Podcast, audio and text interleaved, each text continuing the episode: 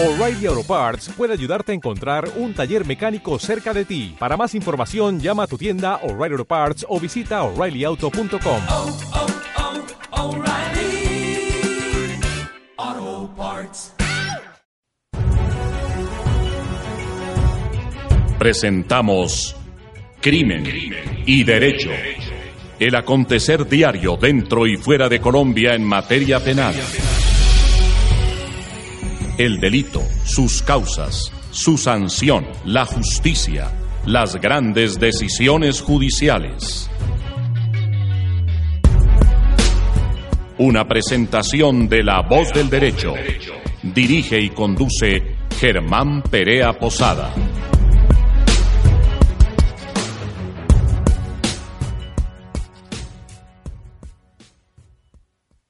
El día de hoy tenemos un concitado tema que tenemos generado en nuestro radio escuchas y es sobre la implementación que se tiene actualmente en materia de defensa técnica y con algunas vicisitudes que se nos presentan a diario a los defensores en general frente a las solicitudes que se hacen en algunos es- despachos judiciales, los cuales eh, a veces, inclus- inclusive siendo absolutamente legales, se tornan como unas, como unas solicitudes de carácter dilatorio y eso genera muchas veces el entrabamiento de las diligencias. ¿Qué opina usted al respecto, doctor? Cuéntenos. En su ejercicio profesional, ¿se le han presentado algunas situaciones de este índole?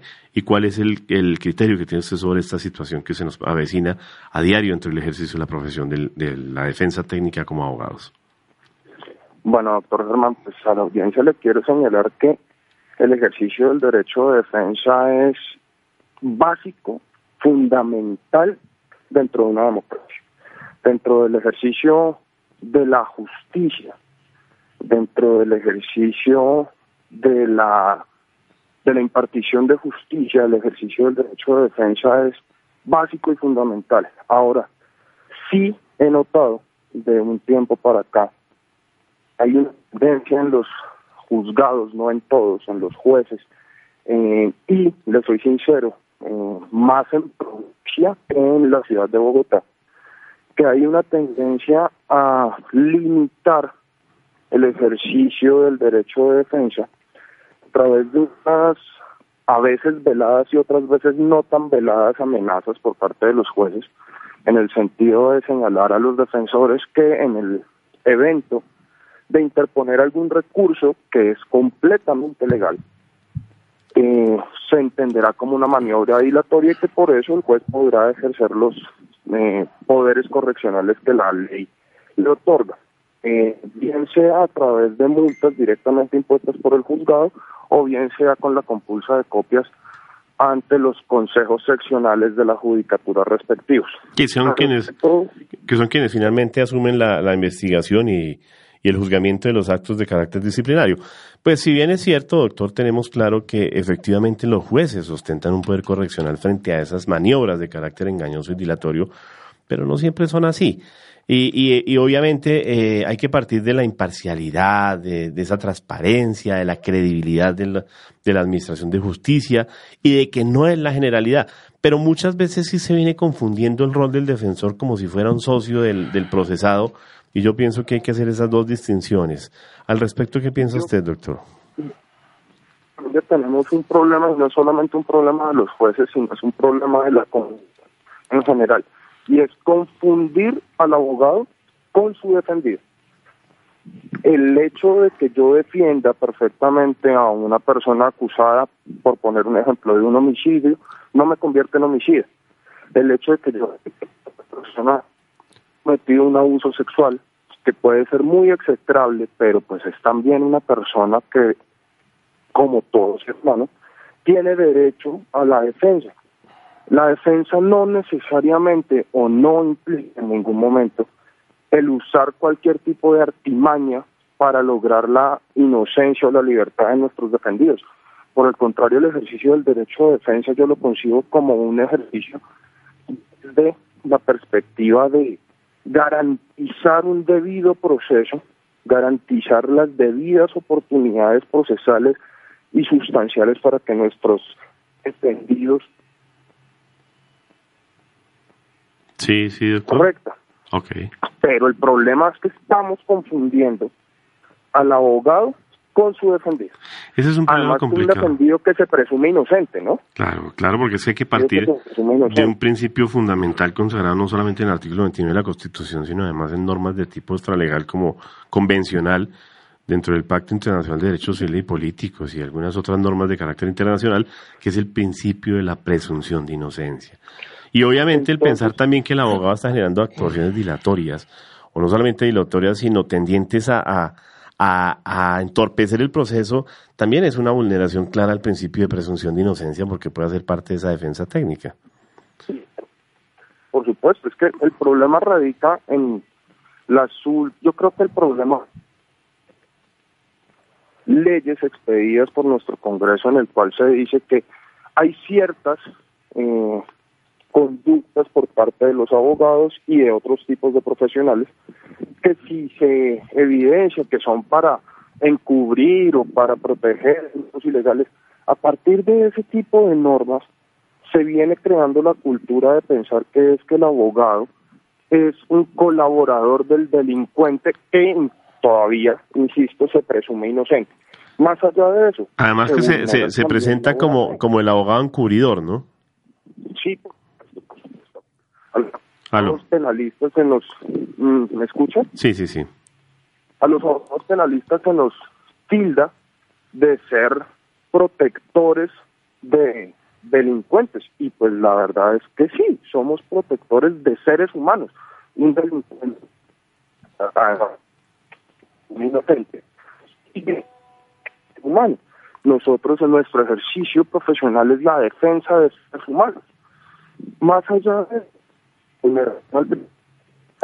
el que los jueces que por la eh, interposición de un recurso eh, se está actuando de mala fe en contra del proceso y ante amenacen a los abogados con que le van a iniciar un proceso disciplinario. Eh, yo creo que mi mensaje sería para todos los abogados defensores, no tengamos miedo, ejerzamos aquello que lealmente y legalmente consideremos que tenemos que ejercer. Es bastante factible que por una amenaza de un juez que no gusta que se le dilate el proceso, eh, por ese afán de mostrar en tanto la fiscalía como los señores jueces, estemos dejando pasar una oportunidad para hacer valer los derechos de nuestro prohijado. Entonces yo sí haría un llamado a la comunidad de, de los abogados penalistas y a quienes ejercemos en, en los juzgados penales y ejercer buena fe y legalmente podamos ejercer. Además hay un tema, doctor, y es claro y es evidente, es también hace parte de la humanización del proceso penal, porque es que nosotros aquí en Colombia hemos casi que deshumanizado ese proceso penal, tendiendo a pensar que una persona que se encuentra en su judicia, a quien ni siquiera se le ha escuchado todavía en un interrogatorio, o probablemente se le genera una imputación, entonces ya lo tildamos de culpable, lo presentamos ante los medios de comunicación como una persona culpable, y finalmente si el abogado viene a ejercer una defensa técnica y material dentro del contexto de la defensa integral, eh, ya se le tilda tal vez como un encubridor y eso hace que se haga casi que nugatoria la defensa de esa persona porque está casi que condenado públicamente y sin ejercer un derecho de la defensa técnica y material. Pues yo creo que eso también tiene que ver con la mediatización de los procesos.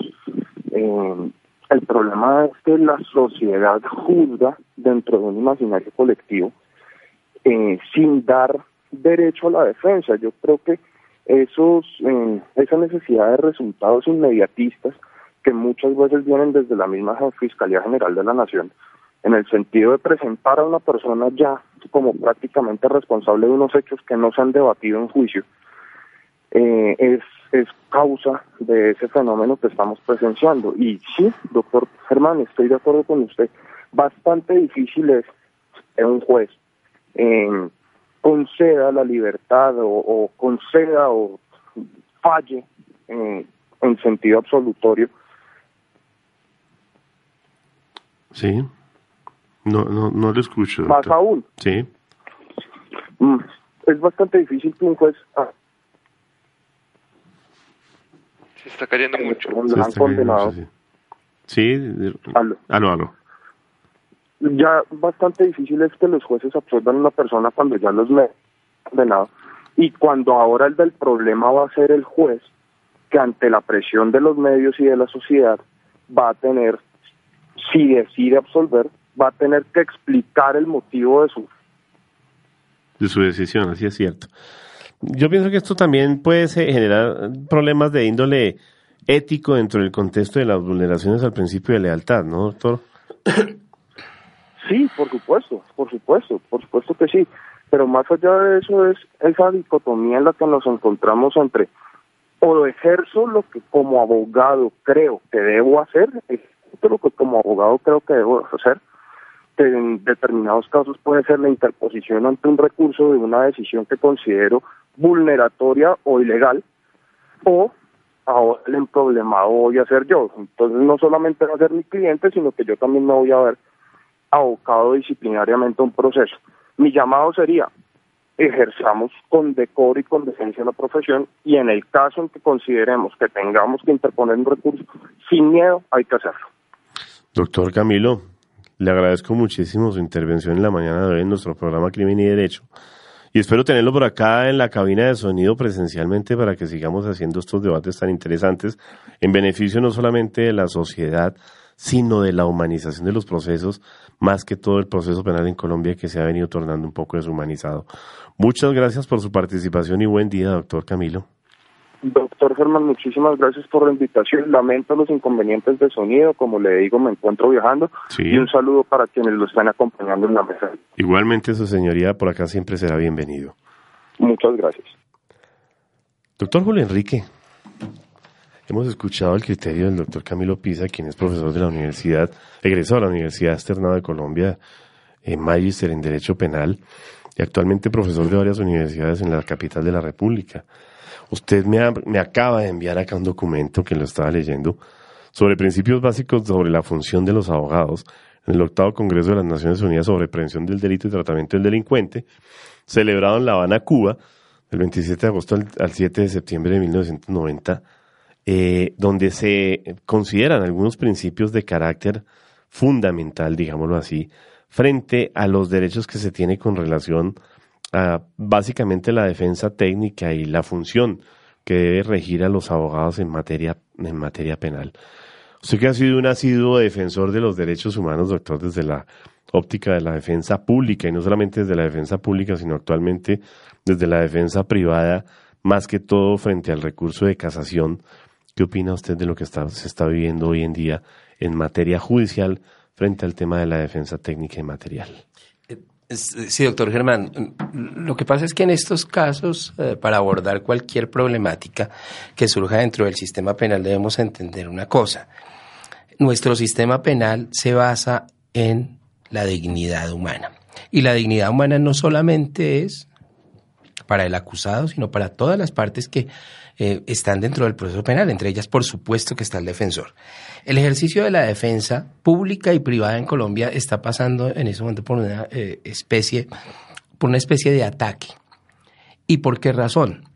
Porque lo que pasa es que a diario vemos cuando aparecen estas noticias en los medios de comunicación, cuando aparece, por ejemplo, peticiones de libertad de tal o cual abogada, lo primero que dicen estos eh, medios de comunicación, entre comillas, desinformados muchas veces, es que se está dilatando el proceso o que se obtuvo una libertad y que esto es un premio inmerecido para una persona, que es un beneficio al que no tenía derecho, asociando esa condición del cliente, de esa condición del acusado, con el abogado que haya solicitado esa, mm, que haya hecho esa petición de libertad o esa petición en tal o cual sentido frente a un funcionario judicial. Precisamente en esa convención de La Habana de 1990 se hablaba y se deja muy eh, expreso, es muy importante para nosotros tenerlo um, de presente. En el artículo 18 habla de unas, de unas mm, garantías que se tiene para el ejercicio del derecho, sobre todo el derecho penal. Dice, los abogados no serán identificados con sus clientes ni con las causas de sus clientes como consecuencia del desempeño de sus funciones.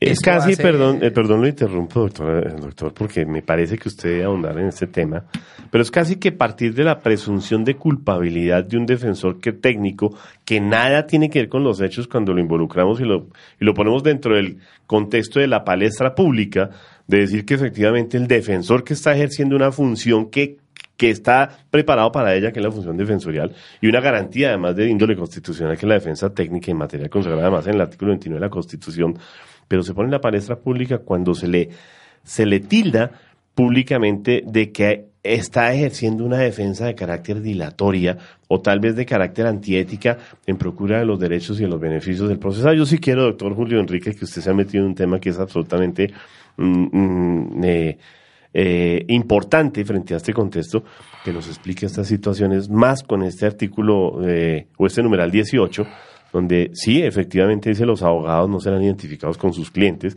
ni con las causas de sus clientes como consecuencia del desempeño de sus funciones. Como decía Camilo, mira, eh, toda persona tiene derecho a una defensa. Toda persona tiene derecho, cuando está compareciendo ante un proceso penal, ante la justicia penal, tiene derecho a una defensa idónea, a una defensa calificada. Esto definitivamente significa que esa persona que ejerce la función de defensor frente a los tribunales, frente a los jueces, de ninguna manera puede ser de ninguna manera puede ser asociado con ni con el cliente ni con el tipo de conducta que se esté juzgando o que se esté defendiendo. Esto es una cuestión básica, pero es el propio procedimiento, es eh, las propias reglas del procedimiento penal las que determinan cómo se debe ejercer esa defensa. Y si un abogado está actuando conforme lo permite el Código de Procedimiento Penal, conforme lo, conforme lo permite la Constitución Política de Colombia, el ejercicio del derecho de defensa, de ninguna manera podemos decir que esa defensa esté siendo o antiética o dilatoria, etcétera como el, el nombre que le quieren, el, ad- el adjetivo que le quieran poner, por una razón simple. Es la propia ley la que establece, por ejemplo, en lo que te- ha, puesto la palestra pública últimamente, lo de la libertad por vencimiento de términos. Es la propia ley normativo. la que establece que en unos determinados casos procede la libertad si el Estado no ha sido capaz de ejercer un juzgamiento pronto. Además que, perdón doctor, y volvamos con ese tema nuevamente, es que esto no es un beneficio, eso es un derecho. El día, lamentablemente, en una oportunidad la Corte Suprema de Justicia, si mal no estoy, más o menos para el año 2013, en una providencia muy conocida de la doctora María del Rosario González, se decía que la libertad era un beneficio. Y no podemos llegar a eso porque, hombre, el día que consideremos, decía acá un juez muy importante de Bogotá, dijo un día al resolver una, una, una petición, una, una apelación, decía, el día que consideremos que la libertad es un beneficio y no un derecho, cerremos este negocio. Sí, claro. Y esa es una cuestión absoluta. Entonces, Eh, es si que- está, si está, perdón, doctor Sí. Germán, si está en la propia normativa eh, eh, procesal que existe la posibilidad de obtener una libertad por términos y el abogado acude a esa normativa para elevar una petición y es favorablemente despachada por el juez, pues ahí lo único que se está haciendo es cumplir lo que dice la norma. Se está cumpliendo la ley, porque no se puede olvidar que una persona cuando comparece por primera vez a un juez de la República en garantías, una persona que va a ser acusada por un delito en su primera audiencia, audiencia de formulación de imputación, imputado entonces, se le dice usted tiene derecho a un juicio oral público contradictorio concentrado sin, Sin dilaciones dilaciones injustificadas. Luego, desde el principio se le está diciendo usted tiene derecho a ser juzgado en, esta, en, un, en un tiempo razonable. Si se desborda ese tiempo de razonabilidad por muchísimas razones que las hay, muchísimas razones hay. Inherentes en que a dobla. causas. Esa es una cuestión ajena al acusado, ajena a la defensa, sin olvidar, y eso nunca se puede pasar por alto, que es la propia norma y sobre todo los desarrollos jurisprudenciales que han dicho. Cuando, la, la, cuando el proceso se dilata injustificadamente y eso es atribuible a la defensa, esos términos no se pueden No se pueden contar para ese efecto de la libertad. Eso se tiene que tener en claro. Luego, cuando se le otorga por parte de un juez de la República a una persona la libertad, lo único que está haciendo es cumplir lo que dice la ley, más. está cumpliendo con los principios del procedimiento y además en ese momento se está actuando como un verdadero juez constitucional. Que es su Todos función, los son Todos los jueces son constitucionales, pero sobre todo este. Y tienen que hacer ese control de Porque, constitucionalidad. como lo hemos dicho en este otros escenarios, si bien si podemos hablar de dos principios que sean fundantes, que sean vacilares para cualquier persona en un Estado de Derecho, cuando está sometido frente a un- al poder punitivo del Estado, son indiscutiblemente la presunción de inocencia y el derecho a su libertad. Doctor Julio Enrique, no se me vaya a ir porque esto, esto está muy interesante. Pero me informan de la cabina de sonido que tenemos al teléfono de la emisora el doctor eh, Oscar Mauricio Sierra Fajardo, también abogado de la Universidad Externa de Colombia, magíster en Derecho Penal de la Universidad Santo Tomás y quien nos acompaña en la mañana de hoy por vía telefónica. Doctor Oscar Mauricio, muy buenos días. Profesor Perea, un gusto, un saludo muy especial a usted, a toda la mesa de trabajo y a todos los oyentes que en este momento están pendientes del programa. Gracias, doctor, por acudir a nuestro llamado. Doctor, estamos en la mañana de hoy aquí abocando un tema que es de mucha importancia para nuestra sociedad en general y no solamente para el contexto de los abogados, sino de todo el derecho en común frente a lo que se denomina la defensa técnica y material y de algunos problemas que se nos suscitan en el ejercicio continuo y dinámico que se ejerce en Colombia frente a los derechos fundamentales de aquellas personas que se encuentran en su judice procesadas y es aquellas situaciones que muchas veces frente a las solicitudes de la defensa se tornan en algunos de los casos, no la mayoría, pero sí en algunos de los casos por algunos funcionarios de, de juzgamiento eh, eh, o algunos funcionarios de control de legalidad como actuaciones de carácter dilatorio, doctor. En ese contenido yo quisiera que usted nos hablara el día de hoy y nos diera su explicación al respecto, qué, qué opina usted de esto y cuál es eh, la perspectiva desde el punto de vista jurídico que usted podría darnos. Gracias, profesor Perea. Sin lugar a dudas, lo que usted plantea es una de las grandes inquietudes que día a día se ven en los estrados judiciales. Es apenas evidente que la Fiscalía General de la Nación no representa la totalidad de la Administración de Justicia, es solo una parte de eso. Y por eso se encuentra con bastante preocupación que cuando se pierden los estrados judiciales, normalmente se sale a influenciar, a tener situaciones en las que se considera influenciar a la a los ciudadanos toda vez que los jueces no les da la razón. Uno observa con bastante recurrencia que la Fiscalía General de la Nación en algunas ocasiones considera que es dilatorio o incluso algunos jueces actuaciones propias de la actuación judicial como recursos, nulidades, solicitudes de incompetencia y todo esto se ha venido gestando en una situación en la cual se consideran maniobras dilatorias cuando son el legítimo ejercicio del derecho de defensa. Incluso nos preocupa, profesor Perea, el actual proyecto de ley 005 del 2019, en donde palabras más, palabras menos se recorta ostensiblemente las garantías de todos los procesados, se hace aún más difícil la labor de la defensa e incluso actuaciones como la sola interposición de los recursos, las solicitudes de nulidad o las solicitudes de impedimento ya se consideran maniobras dilatorias sin conocer incluso el contenido de dichas solicitudes. Eso es algo gravísimo. Eso podría ser casi que un atentado con el Estado, con el Estado social y democrático de derecho. Claro, es que lo que vemos con preocupación, y así lo hemos estado analizando desde el Colegio de Abogados Penalistas, es que se trata de un proyecto de ley abiertamente inconstitucional en el cual haremos toda nuestra presencia y todo nuestro desarrollo académico, porque siempre tenemos que reivindicar los derechos de los procesados y confiar en una verdadera y recta administración de justicia. Ese es el fin que nos involucra a todos. Doctor, aquí teníamos una normativa que nos puso de presente el doctor Julio Enrique Acosta frente al Congreso de las Naciones Unidas sobre Prevención del Delito y Tratamiento del Delincuente celebrado en La Habana, Cuba. Y vemos dentro del contenido del numeral 18 que nos dice que los abogados no serán identificados con sus clientes ni con las causas de sus clientes como consecuencia del desempeño de sus funciones.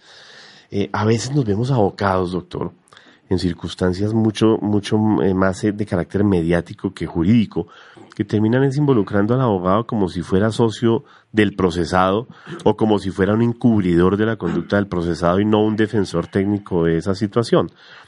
¿Qué se ha dicho al respecto, doctor, desde el Colegio de Abogados Penalistas? Me gustaría conocer la posición de ellos y, y suya en particular frente a este tema. Eh, profesor Perea, déjeme, me devuelvo un poco. El Colegio de Abogados Penalistas se gesta, su inicio, su germen, viene dado por todas estas situaciones coyunturales que como gremio necesitamos agruparnos y salir en una defensa férrea del Estado Social de Derecho y de las garantías constitucionales y legales de cualquier procesado, independientemente del delito, independientemente de la ideología, independientemente de la situación que acontezca en un caso particular. En ese sentido, profesor Perea, rápidamente le cuento, eh, destacados penalistas como el profesor Acosta presente en la cabina, el profesor Francisco Bernate, el profesor Iván Cancino, el profesor David Telequi, el doctor Olvar Andrade, el doctor Rubén Darío Acosta y otros tantos penalistas que sufrimos a diario este tipo de situaciones, hemos decidido de manera categórica crear el Colegio de Abogados Penalistas y sea este el escenario, profesor Perea, para que las personas que nos escuchen se unen a esta causa, que es una causa común por la defensa de las garantías de todos. Y rápidamente le cuento, entre, digamos, los puntos medulares o la columna vertebral que nos impulsa en esta iniciativa es agruparnos como gremios para tener una capacitación permanente de todos nuestros asociados, trabajar activamente en los proyectos de ley como los que le menciono, desde un rigor evidentemente académico y constitucional. También tenemos como proyecto la representación de nuestros pares en procesos disciplinarios que a diario se les inicia, por ejemplo, a propósito de lo que mencionaba el profesor Acosta, cuando se obtiene la libertad por vencimiento de términos, normalmente viene una compulsa inmediata tanto para el juez que la otorga como para el defensor. Se olvida que esto es una garantía. Y también pretendemos al futuro que nuestros pares sean juzgados dentro de nuestra propia barra de abogados. Rápidamente, profesor Perea, estas son las iniciativas que nos impulsan y es un llamado también a todos los oyentes para que en los próximos días vamos a colocar una página donde vamos a hacer un proyecto de estatuto, los cuales están a disposición de todas las personas para que de manera crítica y respetuosa manifiesten sus opiniones, manifiesten el alcance de lo que puede llegar a ser nuestra asociación, nuestro colegio de abogados penalistas y sobre todo, en especial, nos unamos frente al acoso sistemático que sufrimos los abogados penalistas en este momento.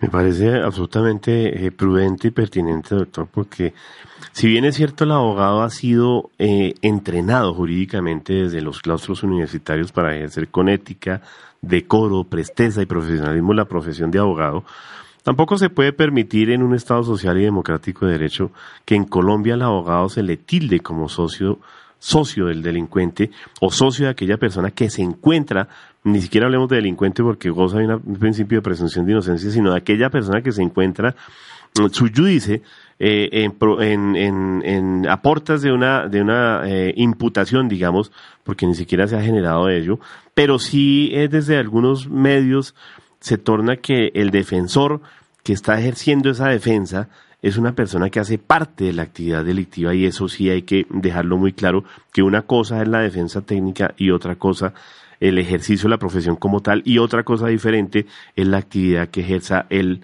eh, el procesado como tal, que nada tiene que ver involucrado al defensor.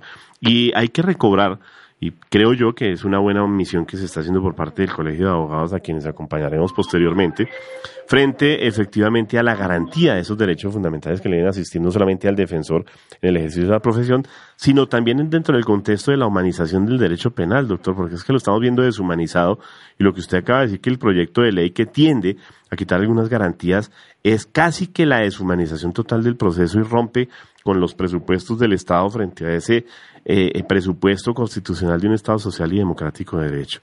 Me parece bienvenida la propuesta, doctor, y creo que pues obviamente en ese contenido estaremos acompañándolos en el colegio.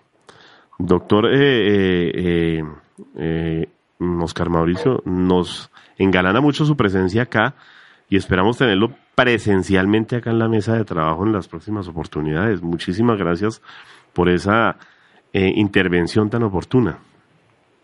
Profesor Perea, gracias por la invitación. Un saludo especial a todos los colegas, una voz de ánimo para que nos unamos todos y simplemente decirles que yo soy una voz más de todas las personas que representamos estos ideales comunes, que luchamos por una defensa férrea, que distinguimos nítidamente entre el abogado y el cliente siempre propendemos por las garantías constitucionales y legales a cualquier nivel en la defensa justa de un interés común como es el derecho de defensa. Profesor Perea, mil gracias a usted y a todos los oyentes y prontamente saldrán de nosotros y también un abrazo extensivo a todos mis colegas que lideran conmigo esta causa. Muchas gracias, doctor. Ya pues, doctor eh, Julio Enrique, estamos viendo que ya en torno al tema se está creando no solamente en la defensa de los mismos abogados, sino también el Colegio de Abogados Penalistas. Bueno, cuéntenos eso, doctor, que usted también está haciendo parte aquí de la lideración de ese tema. Pues, eh, doctor Germán, hace más o menos unos 20 días hubo una reunión preliminar donde estuvieron destacados abogados penalistas, convocados por Rubén Darío Acosta Ortiz y por Olvar Andrade Rincón, defensor público el, primer, el segundo, el primero el director de CESJUL. Allá estuvo presente el doctor Iván Cancino, estuvo el doctor David Telequi, Alejandro Sánchez, el propio Oscar, estuvo Felipe Caballero, estuvo el doctor Carlos Arias, y precisamente lo que se trató allí fue todas estas problemáticas que tiene actualmente el ejercicio del derecho penal a diario. Es eh, una cuestión que la vemos a diario en todos los juzgados, en todos los tribunales. La defensa penal ha sido maltratada y ese es uno de los, uno de los fines que tiene esta asociación, esta naciente asociación, es la defensa de el defensor penal, digámoslo de esa manera. Nosotros eh, consideramos que estamos en una situación de indefensión y de inferioridad frente a nuestro contradictor natural, que es la Fiscalía. Hagamos un contexto. Cuando a partir del año 2003 y el 2004 se, se crea este modelo de juzgamiento acusatorio, en el cual lo primero y uno de los fundamentos de esto era que una igualdad de armas en la cual iban a concurrir dos adversarios, por eso se llama un sistema modelo adversarial, donde uno acusa y otro defiende, frente a un juez imparcial, quien es el que va a tomar la decisión respecto de esa pugna que existe entre los adversarios. Ese era más o menos el, lo que nos habían enseñado de este tipo de justicia. Nosotros veníamos... modelo de justicia. Modelo de justicia, porque nosotros veníamos, hacía con una, con una tradición de más de 200 años con sistemas de corte inquisitivo. Entonces ya estábamos, exactamente, y todas las anteriores, entonces ya estábamos em, ante una, como se, se, prodigaba para esa época, una nueva justicia. Pero es que resulta que si el juez es imparcial y es el que tiene que tomar la decisión, como bien lo decía el doctor Oscar, y en un caso, por ejemplo, cualquiera que sea, tal vez los más mediáticos son los que tienen que ver con la libertad. Y un juez toma la decisión en derecho de dar la libertad y sale una de las partes que fue evidentemente vencida en esa controversia, que es la fiscalía, y sale a decir a los medios de comunicación que se le compulsará copias para que se investigue al juez y al defensor, pues por supuesto que no solamente el juez está en una inferioridad respecto del órgano persecutor, sino también el defensor. Totalmente. Porque ya cualquier cosa, como eh, decía el doctor Oscar... Rompe inclusive el equilibrio y la imparcialidad del juez. Total, es que es absoluto. ¿Y cuántas, en cuántas oportunidades hemos estado presentes en audiencia y que sabemos que podemos tener la posibilidad de obtener una decisión favorable, pero por los medios, por los miedos, existen jueces que muchas veces no pueden fallar conforme lo debería hacer y conforme a la prueba que se, que se practique frente a él o frente a la petición que se haga. Eso pasa. Un amigo mío decía que día, mire, frente a una decisión de un juez constitucional de garantías que impuso una medida de aseguramiento para un alcalde del, del departamento del Chocó, tuve la posibilidad de ver la sustentación que hizo la fiscalía, la pude observar de primera mano y yo me di cuenta que objetivamente no había manera de que un juez de garantías le diera la razón a la fiscalía. Dejó de lado toda esa carga argumentativa que ya exige la propia jurisprudencia de la Sala Penal de la Corte Suprema de Justicia para que solicite con posibilidad de éxito la imposición de una medida de aseguramiento. Son básicamente los factores objetivos y subjetivos. Y entonces en esta cuestión, sí, hombre, si desconocemos, por ejemplo, que la Corte Constitucional lo ha dicho desde hace 15 años, que la sola gravedad de la conducta, la sola gravedad y la naturaleza de la conducta no es suficiente para la imposición de una medida de aseguramiento, vemos como en este caso particular lo que sucedió acá. Además, Fue un juez llevado Además hay que partir de la base, doctor, y por la pura objetividad. Que la medida de aseguramiento es la última ratio, ¿no? No la primera ratio. No entendemos. Es que lo que pasa es que cuando no se le impone la medida de aseguramiento, el común de la gente piensa que es que esa persona es inocente y que hubo impunidad, cuando eso no es así, es simplemente una medida cautelar que tiene unos fines constitucionales, uno de los cuales y tal vez sería el único, Yo veía, hombre, no, aquello de gravedad, de esto de, de que, de que pueda ser un peligro para la sociedad, uno tenía que ir un poco más allá y es que esa persona comparezca al proceso, la comparecencia de esta persona al proceso. Y si se comparece, Yo- me explico, no es necesario, no es necesario en la mayoría de las veces esto. Todo esto desencadena, como ya tuvimos la posibilidad de decirlo aquí en alguna oportunidad, hacinamiento carcelario, ahora con lo de la cuestión de cadenas perpetuas, populismo punitivo, etcétera. Todo desencadena una cantidad de problemas porque estamos hablando de esa medida de aseguramiento. En el caso particular, repito, ya para concluir, decía, hombre, objetivamente, como abogado, como persona del común, estudioso del derecho en algunas oportunidades, digamos, acá no se cumplen con los fines constitucionales. Inclusive la inferencia de autoría es como un poco traída de los cabellos. Y sin embargo se impuso la medida de aseguramiento. El juez reconociendo dentro de toda su argumentación lo que había hecho o había dejado de hacer la defensa, se despreocupó que la carga argumentativa, quien va a afectar ese, ese, ese derecho fundamental es de la fiscalía. Y en este caso no se hizo. Uno, grosso modo, puedo decirlo, hombre, acá no cabía la medida de aseguramiento. Esta persona, uno de los abogados que estuvo allá, yo dijo, hombre, extraño a Medellín, donde los jueces sí son garantistas y son jueces imparciales. No sé si en Medellín hubiese pasado esto o no, pero conozco de buena fuente casos en los cuales, independientemente si no se cumple con esa carga argumentativa, repito, por parte de la Fiscalía, no se puede lleva- poner una medida de aseguramiento. Lleva a pensar también, doctor, Inferioridad de la defensa de decir y lo que escuchamos del doctor Pisa y del doctor eh, Sierra Fajardo, que también hay una influencia muy grande desde el ente de acusación en la amenaza a los jueces. Total. Y la amenaza a los jueces, mm, de una u otra forma, por ser un juez de, de derecho, además un juez también eh, eh, abogado, que tiene obviamente eh, un pensamiento no solamente desde el punto de, de- de vista jurídico, sino emotivo, también tiene el temor de terminar judicializado por parte del ente de acusación, quien, si no le cumple con los eh, presupuestos que solicita desde el contenido del ejercicio del ente de acusación enmarcado ya en el artículo 250 y superiores de la norma constitucional, pues termina casi que también vulnerado y amenazado. Eso, eso es absolutamente complicado también pensarlo en ese contenido. Pero si hablamos, por ejemplo, de un principio de separación de funciones que marca un sistema adversarial donde cada uno debe respetar su rol, donde cada uno debe ejercer su rol y no invadir el del otro, eh, ¿cómo podríamos darle solución a este contenido? Porque es que yo pienso, doctor, que el ejercicio de la profesión no es agarrarnos entre nosotros con el fiscal, con el control, control el legítimo contradictor que es el, fiscal, o con el juez que es el que finalmente termina la causa, sino el ejercicio claro de la misión de los operadores, mal llamados así, no me gusta este término, pero lo utilizo en este contexto, mm, para ejercer una buena defensa y una buena acusación, es respetar nuestros roles.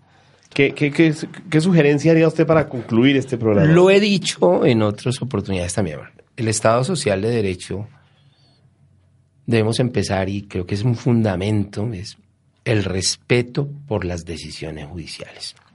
Precisamente la norma procedimental establece medios de gravamen o medios de impugnación precisamente para atacar las decisiones judiciales. La parte que no esté de acuerdo con una decisión judicial tiene a la mano los recursos ordinarios o extraordinarios para atacarlos. Simplemente, inclusive ha llegado más la acción de tutela contra una decisión judicial. Entonces, mire que esto ha sido como una cuestión de garantismo Claro. para las partes todas, para fiscalía, para defensa, inclusive para el Ministerio Público, para víctimas intervinientes. Pero nótese que, por ejemplo, el primer manifiesto que hace la Asociación de Abogados Penalistas es ese. Es respaldamos absolutamente las decisiones de los jueces de la República, porque queda Hay que recobrar la absolutamente credibilidad en la justicia. queda- es, es- es deplorable que siempre que un juez de la República hace una, una- toma una decisión favorable a la defensa, sobre todo, todo en esos casos mediáticos, repito, libertades o absoluciones, siempre que sucede eso, Se le viene el mundo encima. se le vienen, por un lado, los periodistas, que no, que eso es impunidad, que la me- el mejor abogado de Colombia es la libertad por vencimiento de términos, o sea, desacreditando totalmente Garantías. la decisión No, y garantías, judicial. porque es que es una decisión acorde a garantías, en derecho. Cuando es una decisión de un juez constitucional de garantías, que lo que está haciendo, repito, es cumplir lo que le ordena la norma, claro. pues por supuesto que esa tiene una presunción de acierto y una presunción de legalidad. ¿Qué sucede en esos casos? Por eso los penalistas Primero, repito, apoyamos las decisiones de los jueces y los penalistas estamos con los jueces de la República. Independientemente de que las decisiones a veces, pues por supuesto, no sean favorables a nuestros intereses, pero repito, para eso están los recursos. Claro. No tenemos la manera entonces de salir a los medios, no, vamos a denunciar a tal o cual juez por prevaricato, eso.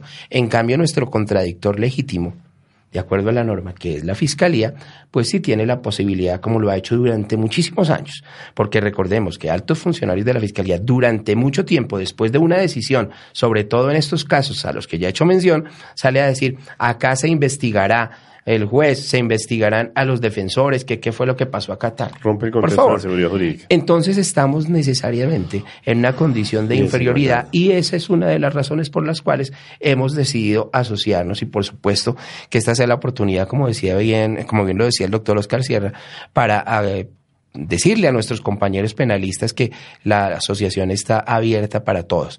Va a ser un escenario no solamente de eh, agremiación, sino va a ser una- un escenario incluso de, a- de academia, va a ser un escenario social incluso, porque este es el momento en que la defensa debe estar unida frente a todo esto que pasa todos los días. Ya pues hombre, doctor Germán, la semana entrante tengo una petición de libertad por términos y yo lo estoy pensando seriamente. Sí, no me gustaría, antes de la semana de receso escolar donde voy a estar con mi hijo, amanecer con una, como una compulsa de copias o una investigación por ejercer simplemente el derecho que la ley nos da. Yo pienso que en ese contenido debemos recobrar no solamente, primero la institucionalidad, el respeto a los jueces, el respeto a sus decisiones, el respeto a las garantías, el respeto y la confianza en la justicia. Y pienso que todos los, los abogados estamos llamados a eso. Ese es el ejercicio claro del derecho. Independientemente del rol que se Independientemente del rol. tenga. es- Y hay que respetar no solamente el rol del ente de acusación, porque es su función y su misión constitucional, sino el rol también del defensor, quien está consagrado constitucional y, y de norma internacional para ello concebido, precisamente y preparado para ello, y por ende, naturalmente, el rol de los jueces de la República, que son quienes finalmente toman decisiones en un contexto, y usted lo dijo hace un momento, doctor, de un proceso adversarial de partes, de partes. Es decir, que sí hay que acabar con ese mito de generarle también esa inseguridad a los jueces en el contenido que si toman una decisión que sea eh, razonablemente favorable a la defensa, tengan que terminar investigados, por Dios. Es que lo ideal sería que quienes investigaran a los jueces pues, no fuera la fiscalía. Es lo más Esa es natural. una cuestión. Ya para terminar, mira, ah, venía para, para el programa y hablé con una compañera defensora pública quien está afrontando un caso disciplinario y el caso disciplinario es simplemente por no haber ido a una diligencia, a una audiencia. Por supuesto que todo abogado tiene la obligación de comparecer a todas las diligencias a las y cuales justificar su no comparecencia. Totalmente. Acá, me, eh, también humilde criterio nuestro, se hizo una justificación dada, estaba en una cita médica, no alcanzó y por eso llegó tarde. ¿Cuántos de nosotros estamos todos los días, inclusive en otras ciudades del país, y llegamos y no se puede hacer la diligencia porque el ente acusador no envió a su delegada? Y en esos casos, créame No que no pasa nada. ¿Cuántos de nosotros, los defensores y los fiscales también en ese caso, que se llegan a la audiencia normal y esta no se puede hacer por una falla del despacho o porque el señor juez no ha llegado o porque el señor juez está en otra diligencia con preso o y ahí tampoco pasa nada. Mire que todas estas cositas son las que van atrasando y van negando ese derecho que tiene una persona a ser juzgada en un tiempo razonable. Y esas dilaciones, por supuesto, que no pueden ser atribuibles a la defensa. Y si no son atribuibles a la defensa, pues lo que procede en esos casos, como ha pasado en los últimos, eh, los últimos comentados, pues por supuesto que no es más sino la libertad. Claro, y es de orden Yo no tengo, no es un beneficio. Yo no tengo, la defensa no tiene la responsabilidad, y mucho menos el acusado, de que la fiscalía no envíe a su delegado o que el juez no pueda hacer la audiencia porque está en otra. Es un, es un derecho que está consagrado como mandamiento legal, no es un beneficio. Absolutamente. Oiga, doctor Julio Enrique, cada vez nos nutrimos más acá en la, en la voz del derecho, en nuestro programa Crimen y Derecho, de la sabiduría de todos y cada uno de los profesionales que participan acá. Pero yo sí pienso que debemos dejar abierto este tema para continuarlo pronto con algunos otros profesionales del derecho, más aún cuando nos anuncia el doctor eh, Oscar Sierra que viene un proyecto de ley que deberíamos revisarlo y lo invito a que lo hagamos para que en próximas ocasiones hagamos. Lamentablemente los espacios en, en materia eh, en radial son cortos y me anuncia la cabina que ya se nos ha acabado el tiempo. Muchísimas gracias, doctor Julio Enrique, por acompañarnos nuevamente aquí al programa, al doctor Camilo Pisa, al doctor eh, Oscar Sierra Fajardo y naturalmente a nuestro precursor de este programa, al doctor José Gregorio Hernández, quien es nuestro director y agradecemos mucho la presencia de él y la oportunidad que nos permite de usar los micrófonos no solamente en beneficio del derecho, sino en la garantía del conocimiento de todos los colombianos de lo que debe ser realmente el contenido de la norma jurídica. Muchas gracias a todos y nuevamente bienvenidos a La Voz del Derecho. Muchas gracias, doctor. Hemos presentado Crimen y Derecho, el acontecer diario dentro y fuera de Colombia en materia penal.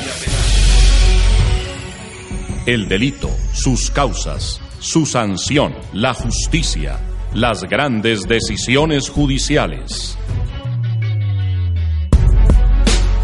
Dirige y conduce Germán Perea Posada. Una presentación de La Voz del Derecho.